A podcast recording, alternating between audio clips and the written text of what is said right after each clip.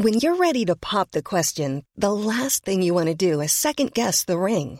At Bluenile.com, you can design a one-of-a-kind ring with the ease and convenience of shopping online. Choose your diamond and setting. When you find the one, you'll get it delivered right to your door. Go to Bluenile.com and use promo code LISTEN to get $50 off your purchase of $500 or more. That's code LISTEN at Bluenile.com for $50 off your purchase.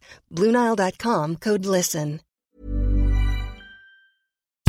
Bonjour et bienvenue dans Podcasting, le podcast quotidien d'actualité du Grand Sud-Ouest. Chaque jour, suivez-nous à la découverte de l'information régionale avec les journalistes et chroniqueurs des médias indépendants qui sont nos partenaires. Je m'appelle Jean Berthelot de. Nous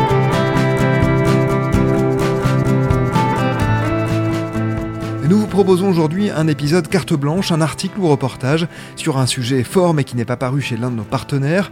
Nous nous intéressons à un sujet publié sur le site de France Bleu Gironde et passé sur la radio et qui s'appelle Un gâchis terrible, vaste mobilisation pour empêcher l'expulsion d'un boulanger malien à Blaye. Cet article, c'est vous qui en êtes l'auteur. Bonjour Bastien Munch. Bonjour Jean. Bastien, cette affaire n'est pas sans rappeler celle récente d'un autre jeune boulanger, le Guinéen Lay Traoré, à Besançon. La presse nationale s'était fait l'écho de la grève de la faim de son patron, Stéphane Ravaclé. Le jeune homme avait finalement été régularisé.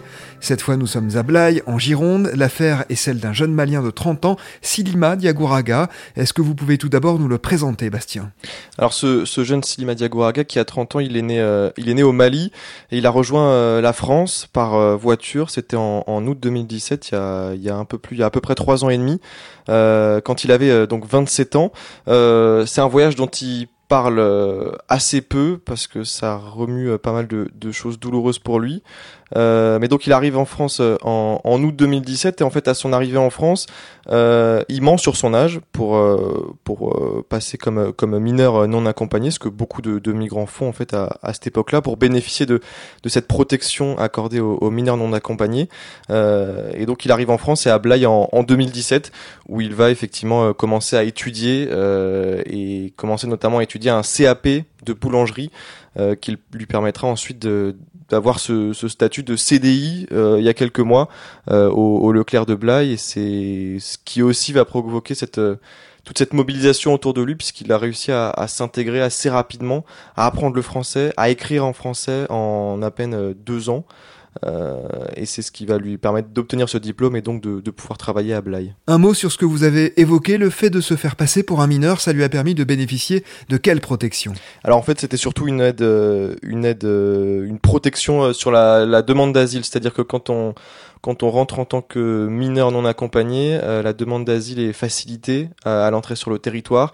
Et c'est aussi un point sur lequel, euh, ça c'est ce que m'a raconté sa, famille d'accueil à Blaye, un point sur lequel les, passeurs jouent beaucoup. C'est-à-dire que c'est les passeurs qui incitent beaucoup les migrants qui, qui tentent la traversée, euh, enfin pas la traversée, mais le voyage vers, vers la France, c'est d'effectivement de mentir sur leur âge pour paraître plus jeune et pour bénéficier de cette facilitation de, de demande d'asile qui, euh, euh, dont a effectivement bénéficié Silima et qui lui a permis de, de rester en France, de déposer cette demande d'asile beaucoup plus rapidement et plus facilement que s'il n'avait dit qu'il était majeur à son, au moment de son entrée sur le territoire.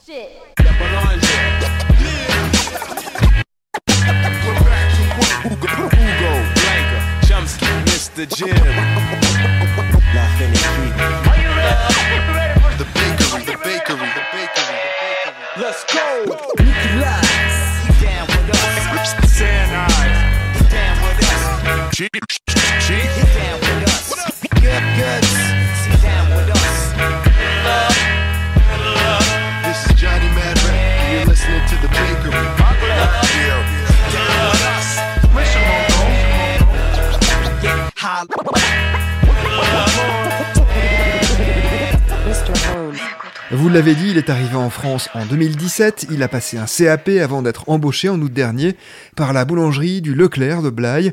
Où vit Silima Diagouraga et dans quelles conditions? Alors Silima Diagouraga, au départ, euh, lors de son lors de son arrivée, il vivait dans, dans un foyer euh, à Blaye, jusqu'à ce qu'il rencontre la famille euh, la famille Bail, qu'il a croisé parce qu'il traînait souvent dans Blaye entre les moments où il était en formation et les moments où il travaillait au, à la boulangerie du Leclerc des Blaye.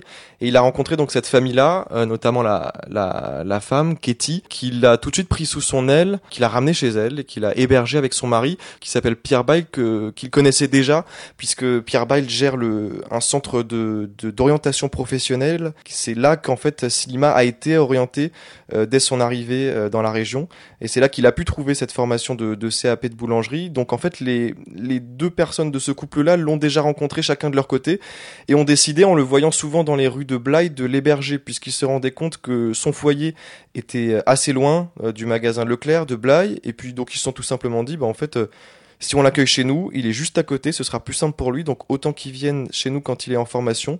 Et puis euh, c'est comme ça qu'il a intégré cette famille où il a une petite chambre à l'étage, où il est bien installé, où il, où il aide à, toutes les tâches, où il participe aussi aux rencontres familiales, où en fait il est devenu vraiment un membre un membre à part entière de, cette famille de, Blaye. On l'a dit, Silima Diagouraga fait l'objet d'une obligation de quitter le territoire français, une OQTF. Que lui reproche-t-on exactement? Est-ce que c'est seulement d'avoir menti sur son âge? C'est seulement ça. Il y a à peu près un an, au mois de février, que les autorités se sont rendues compte de, de, bah, de ce mensonge euh, lors d'une lors d'un contrôle en préfecture euh, de la Gironde où euh, Silima a dû donner ses ses empreintes digitales, ils se sont rendus compte que ça ne correspondait pas à l'âge qu'il avait donné à son arrivée en France. Ils l'ont donc remarqué à ce moment-là et c'est que début novembre que, que Silima a reçu cette obligation de quitter le territoire français. Euh, et c'est effectivement la seule chose qui lui est reprochée, c'est-à-dire que les, autorités de la Gironde lui, reprochent uniquement ça et ils font fi de tout ce qui s'est passé entre euh, cette date d'arrivée en France en août 2017 et, euh, et tout ce qu'il a construit ensuite, tout ce qu'il lui reproche, c'est ce mensonge-là, et c'est sur, la base de ce mensonge-là que, que Silima est sous la menace d'une expulsion. C'est ce qui fait qu'en fait sa famille d'accueil ne, comprend vraiment pas, puisqu'en fait tout ce qu'il a construit entre-temps euh, n'est pas pris en compte. C'est ce que je voulais dire quand, quand j'ai pris cette citation d'un gâchis terrible, c'est que euh, on lui reproche quelque chose d'il y a trois ans sans, sans sans finalement prendre en compte toute la construction qu'il y a eu entre temps et sans euh, comme si euh, était en, était réduit à ce mensonge là et en était réduit à à quelque chose qu'il a fait pour rentrer en France plus facilement ce que font beaucoup beaucoup de migrants euh, dans, en même temps que lui.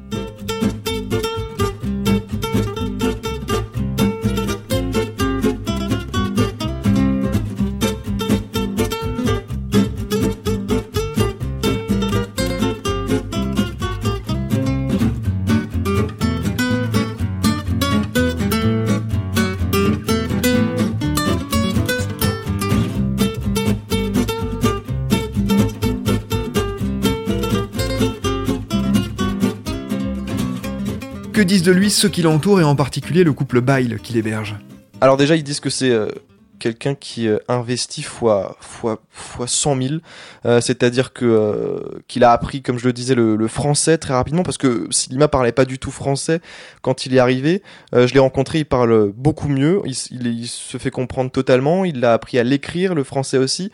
Donc ça, c'est euh, cette capacité d'investissement que mettent beaucoup, beaucoup en avant ses proches, euh, ses proches de la famille d'accueil, mais aussi son, son patron boulanger au magasin Leclerc de Blaye, euh, que, que j'ai rencontré, qui m'a clairement dit, Silima, c'est un jeune qui a le sourire, qui vient avec la patate, qui compte pas ses heures, sa, sa famille me l'a dit aussi, c'est-à-dire qu'il il faisait des heures supplémentaires parce qu'il avait pas envie que ses collègues euh, aient plus de travail que lui. Donc il restait souvent, alors qu'il était en apprentissage, hein, il restait souvent euh, plus tard que prévu. Il s'investissait à fond dans son boulot, ça lui plaisait. Euh, pareil, le métier de boulanger, il connaissait pas du tout. Il a appris euh, assez rapidement, même sur la relation avec les clients de ce, ce, côté aussi bah, de la langue, de la barrière de la langue qu'il a réussi à, à, abattre, à abattre assez rapidement. Et donc le boulanger aussi me parlait de cet investissement, de cette gentillesse et de cette patate qu'avait Silima même dans, bah, même dans les moments les plus difficiles où effectivement il a reçu cette demande de, de, de quitter, cette obligation de quitter le territoire français. Euh, mais, euh, mais tout le monde parle d'un engagement à fond et en fait ça se, ça se prouve même puisque Silima depuis qu'il a, depuis qu'il a reçu cette obligation de quitter le territoire français, il a plus l'autorisation de travailler euh, depuis début novembre au Leclerc de Blaye et en fait depuis il s'est engagé au Secours populaire à Blaye pour euh, aider les autres. C'est ce qu'il m'a dit, c'est qu'il se rendait compte qu'il faisait plus rien, il avait envie d'aider encore les autres euh, et donc il s'est engagé dans une association alors qu'il était sous le coup d'une menace d'expulsion. Donc c'est ce que ses proches mettent en avant, c'est que bah, finalement, même quand le quand l'État français euh, lui demande de partir, bah, lui continue de s'engager pour le pays, pour euh, la société et de et d'intégrer euh, une association. Donc il était euh, il était à fond. C'est sa famille d'accueil me disait même que alors que quand on est apprenti, on gagne pas non plus des milliers des cents. Et eh ben à chaque fois, à chaque fois qu'il y avait un anniversaire dans la famille Bail, il se sentait obligé d'acheter un cadeau, de, de, faire sa petite part. Il cuisinait souvent pour la famille. Enfin, il était investi de toutes parts et et puis c'est ce qui démunit d'autant plus sa famille, c'est qu'il se rend compte que il avait tout donné et puis on lui reproche quelque chose qui date d'il y a trois ans sur un mensonge que beaucoup de gens font. Aujourd'hui, de quelle manière la solidarité s'organise-t-elle autour de Silima Diagouraga? Alors euh, la mobilisation autour de lui, elle a commencé dès le, dès le début, dès qu'il a reçu cette obligation de quitter le territoire français, c'était le 7 novembre il me semble exactement. Euh, et donc à partir de ce moment-là, euh, non seulement ça, donc c'est sa famille qui est à l'origine de, de, ce comité de mobilisation qui va se monter autour de lui. Sa famille qui a euh, lancé d'abord une pétition qui s'appelle Sauver Silima, qui a déjà reçu euh, à peu près 29 000 signatures sur les 35 000 attendus. Et puis au-delà de ça, il y a des rassemblements qui sont organisés euh, tous les week-ends. Alors à la fois euh, donc euh, de par ses proches, sa famille, mais aussi par ses collègues, ses collègues boulangers qui sont très présents, qui qui le soutiennent à chaque fois lors de ces rassemblements, mais aussi par les associations locales, notamment l'association Afulki qui est basée à, à Blaye et qui qui est une association humanitaire qui aide pas mal de, de personnes, notamment en, provenance du Mali, et puis aussi beaucoup d'élus. Euh, le maire de Blaye en première ligne, la députée La République en Marche aussi, euh, qui, qui le soutiennent, et puis de, de la, des collectivités aussi qui viennent à, sa, à ces manifestations et qui tous en fait disent la même chose, c'est-à-dire que on l'a intégré dans notre collectivité, il s'est intégré, il fait partie de la collectivité, il fait partie de la société, il fait partie de la commune de Blaye, les habitants le reconnaissent en fait dans la rue, le, le connaissent, lui disent bonjour, notamment parce qu'ils le croisent au Leclerc. Et donc personne ne comprend vraiment pourquoi les autorités euh, et la préfecture en première ligne restent sourds à ces demandes de régularisation. Et, euh, et donc toutes les semaines, là depuis, euh, ça, ça, a été surtout assez actif au mois de décembre où les gens se sont rassemblés euh, pour demander la, la régularisation et l'annulation de cette OQTF, cette obligation de quitter le territoire français pour pour Silima. Euh, et puis euh, au-delà de ça, euh, cette mobilisation dans la rue, comme les, comme le comité de mobilisation a pour l'instant assez peu de réponses, il faut le dire, de, de la préfecture de la Gironde, eh bien il s'est doté d'un avocat qui va de, de son côté demander, faire une demande de titre de séjour provisoire pour que Silima puisse rester en France. Mais, mais la mobilisation continue et va du coup prendre peut-être plus sur le terrain judiciaire, puisque pour l'instant sur le terrain des, manifestations dans la rue et de la mobilisation, ça ça n'a pas l'air de prendre pour le moment.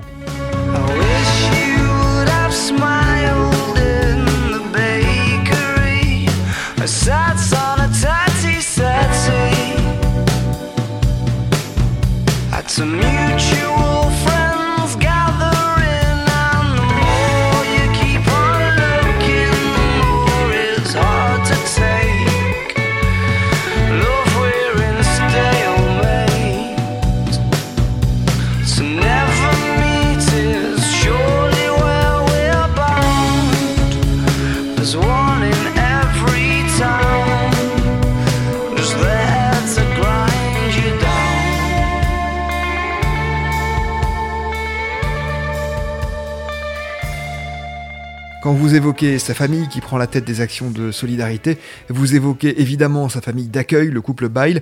Que risque Silima Diagouraga s'il revient au Mali? Alors ça c'est pareil, c'est une question euh, assez, euh, assez compliquée. Lui en parle euh, assez peu quand on lui pose la question de pourquoi il ne veut absolument pas retourner au Mali. Il insiste surtout et avant tout sur pourquoi il ne veut pas quitter la France, pourquoi il ne veut pas détruire tout ce qu'il a construit en France? Euh, en discutant avec euh, Christian Cursol qui gère l'association Afulki à Blaye et qui a beaucoup travaillé sur ces questions-là, qui en a aussi discuté avec Silima. Les, les jeunes migrants qui sont pas, qui ont quitté le Mali euh, pour venir en Europe et notamment en France euh, sont systématiquement ou presque euh, menacés quand ils reviennent dans leur pays parce que c'est très mal vu d'avoir quitté le pays, d'y revenir. Euh, et donc c'est ce que craignent les associations, c'est que Silima soit en danger, voire de mort, mais en tout cas en danger de de violence s'il revient au Mali et notamment dans sa famille parce qu'il des c'est souvent ce qui se passe quand les jeunes migrants euh, sont expulsés de France et reviennent au Mali. Ils ne sont plus acceptés euh, et c'est ce que redoute beaucoup ce comité de mobilisation qui fait tout pour que Silima n'ait pas à revenir dans, dans son pays d'origine qui d'ailleurs euh, lui enfin ne parle jamais d'une volonté de revenir dans ce pays-là. Il l'a quitté pour des raisons qui lui sont personnelles il n'a pas envie d'y revenir parce qu'il sait très bien que ce sera pas le même accueil que, que celui qu'il connaissait quand il était euh, plus jeune. Bastien, vous avez passé du temps avec Silima Diagoraga et ceux qui le soutiennent. Vous les avez sentis confiants dans le fait qu'il puisse rester en France? Alors ça, ça dépend des. J'ai envie de dire que ça, ça dépend un peu des personnes que j'ai rencontrées. Euh, son, sa famille d'accueil euh, est confiante. On parlait beaucoup de, de ce boulanger à Besançon, ce boulanger guinéen qui a été lui régularisé. Euh, alors ça, par exemple, ça, ça ne donne pas forcément plus d'espoir à sa famille d'accueil, parce qu'il pointe le fait. Alors, bien sûr, il, il se réjouit de cette situation, et puis Silima lui-même se dit que bon, ça pourrait être la, la, il se dit pourquoi pas moi finalement, mais sa famille pointe le fait que c'est pas du tout les mêmes situations en fait. Ce, ce boulanger guinéen à Besançon, euh, il était toujours euh, mineur en, ce moment, il n'avait pas menti du coup. Il n'y a, pas cette dimension de fraude à la, minorité, c'est le terme juridique qui lui reprochait. Donc, euh, donc sa famille ne, ne compte pas vraiment là-dessus pour, pour, pour avoir des, des, réponses des autorités. Donc pour l'instant, c'est toujours l'attente d'une réponse de la préfecture.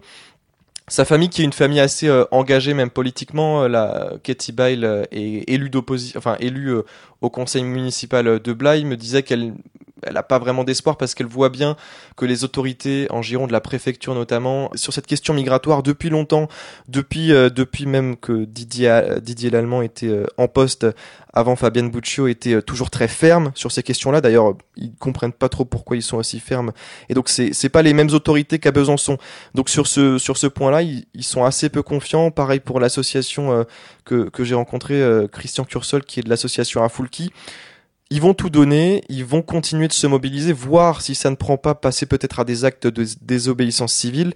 Mais effectivement, ils savent, enfin, ils connaissent la réalité du terrain. C'est pas la première fois qu'il y a ce, genre de situation. Euh, on parlait d'une dizaine de cas similaires euh, en, Gironde de, migrants qui sont menacés d'expulsion alors qu'ils ont réussi à s'intégrer.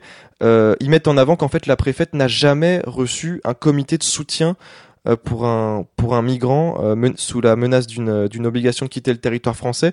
Donc eux vont continuer d'aller jusqu'au bout, mais c'est vrai que leurs espoirs sont sont assez réduits par rapport à ça du au niveau de la préfecture et euh, et cette histoire à Besançon leur donne surtout de la force à eux pour continuer et pour se dire on va se battre parce que ça a marché ailleurs mais ils sont assez euh, ils sont assez réalistes sur le fait que c'est pas les mêmes autorités c'est pas la même situation non plus et que donc ça permettra pas c'est pas parce que c'est arrivé à Besançon que les autorités en Gironde vont se dire bah tiens c'est arrivé à Besançon euh, on va peut-être être plus euh, plus flexible sur cette demande de régularisation. Merci beaucoup Bastien Munch d'être venu à notre micro. Je rappelle le titre de votre papier paru sur le site de France Bleu Gironde, un gâchis terrible, vaste mobilisation pour empêcher l'expulsion d'un boulanger malien à Blaye.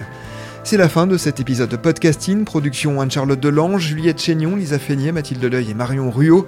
Iconographie Magali Marico, programmation musicale Gabriel Taïeb et réalisation Olivier Duval. Si vous aimez podcasting, le podcast quotidien d'actualité du Grand Sud-Ouest, n'hésitez pas à vous abonner, à liker, à partager nos publications. Retrouvez-nous chaque jour à 16h30 sur notre site et sur nos réseaux sociaux, ainsi que sur ceux des médias indépendants de la région qui sont nos partenaires. Retrouvez-nous aussi sur toutes les plateformes d'écoute, dont Spotify, Apple Podcasts ou Google Podcasts. Podcasting, c'est l'actu dans la poche.